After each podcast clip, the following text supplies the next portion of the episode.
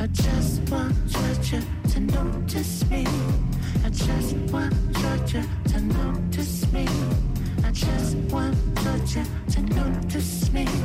I just want Georgia. Ez da faktore bakarra izan. Faktore askok pilatu behar izan du iritsi garen punturaino iristeko.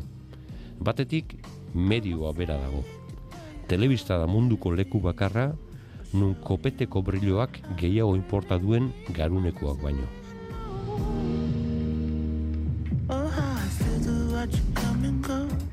Telebistari bosta sola zaio zer esan behar duzun.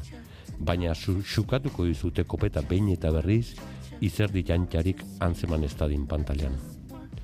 Telebistara doanak badaki hoiek direla joko arauak. I think if I got you alone, Bestetik, freskotasunaren goraipamena egiten da beti telebistan. Programen parrilan ez dadila programa freskorik falta. Kontua da, freskoa zeri deitzen dioten. Eta freskoa deitzen diote gidoiri gabeko eta pisurik ez duen jijiji jajaja bati. Gehienetan, protagonista isolik grazi egiten diena.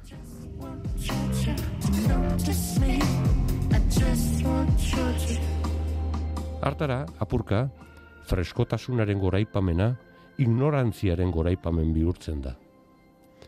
Urteak dira asko, hogei eta bost, telebista programa batean, aurkezleak azalpen zehatz wikipediko bat ematen zuenean, platoko ikusleek, regidoreak alaginduta noski, ah, ozen bat egiten zutela.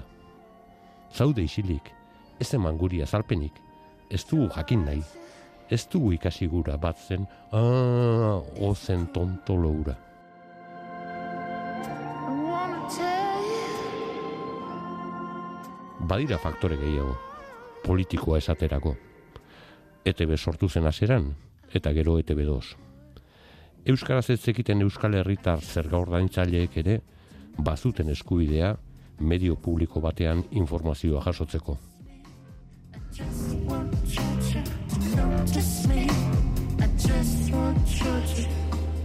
Hortik jo zuten ordea, bigarren kanala hobestera, jatorrizkoari baino aurrekontu oparoagoak eskainiz.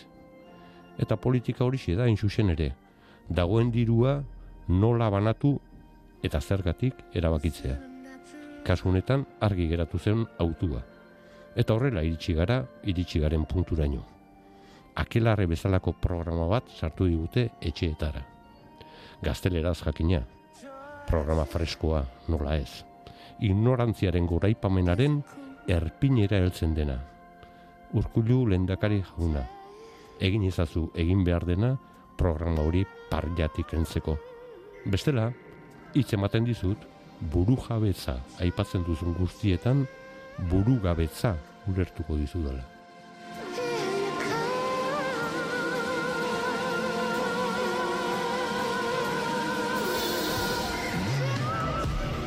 Adierazpen askatasuna aipatuko duzen baitek, ongi, esana libre da, baina ez diru publikoz edo zein esan ausputu. Umorearen mugak aipatuko dituzte beste batzuk, baina umorera iristen ez dena bere mai, baitan mugak dituelako da.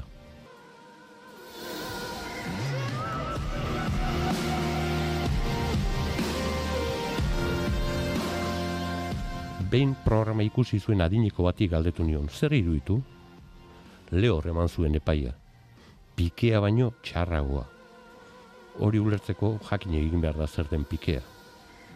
Ardozatoa ustutakoan ondoan geratzen den kondar beltz bizkatzu zahar min hori da pikea.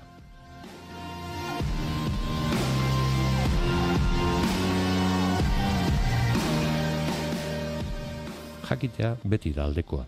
Nik esaterako, naiz eta ezina eta horrelakoak ongi ahoskatzea kosta egiten zaidan, aspaldi ikasi nuen gaztelerazko estultiziak zer esan nahi duen.